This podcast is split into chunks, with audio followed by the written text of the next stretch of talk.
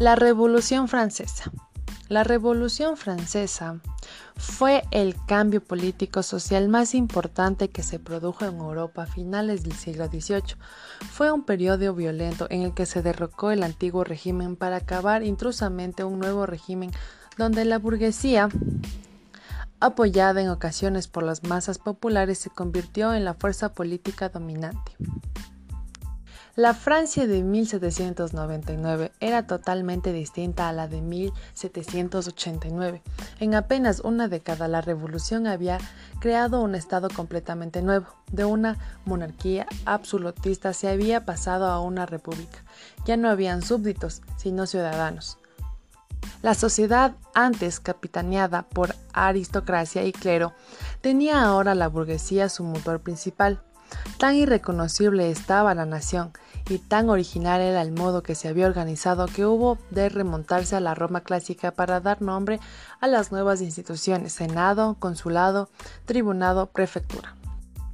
Las leyes, la economía, el arte, la ciencia, la educación, el ejército, el papel de la iglesia, la administración territorial, todos los aspectos del Estado habían cambiado respecto al antiguo régimen e inevitablemente el modelo de esta renovación integral se tomó como ejemplo en aquellas otras latitudes en que también se perseguía la soberanía del pueblo a los asuntos colectivos. Libertad política y la igualdad ante la ley. Francia estaba de estreno tras el vendaval revolucionario en el mundo que miraba fascinado. La Revolución Francesa se inició con la autoproclamación del Tercer Estado como Asamblea Nacional en 1789 y finalizó con el golpe de Estado de Napoleón Bonaparte en 1799. Si bien después de la Primera República cayera tras el golpe de Estado de Napoleón Bonaparte, la organización política de Francia durante el siglo XIX osciló entre la República, Imperio y Monarquía Constitucional. Lo cierto es que la revolución marcó el final definitivo del feudalismo y del absolutismo en el país.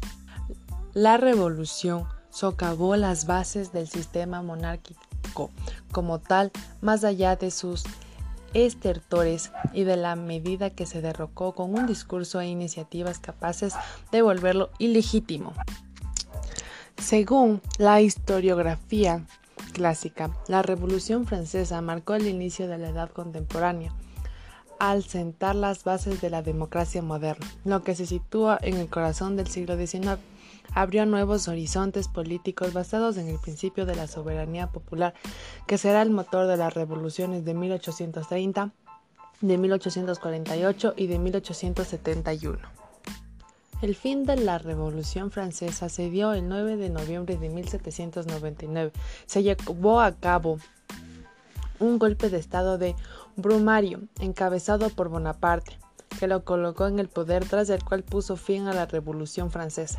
Fue así como el destino de Francia cambió desde 1979 hasta 1815. Napoleón abolió el directorio y, rigió como el primer cónsul y más tarde como emperador expandió su ideal nacionalista y de igual por Europa y el resto del mundo.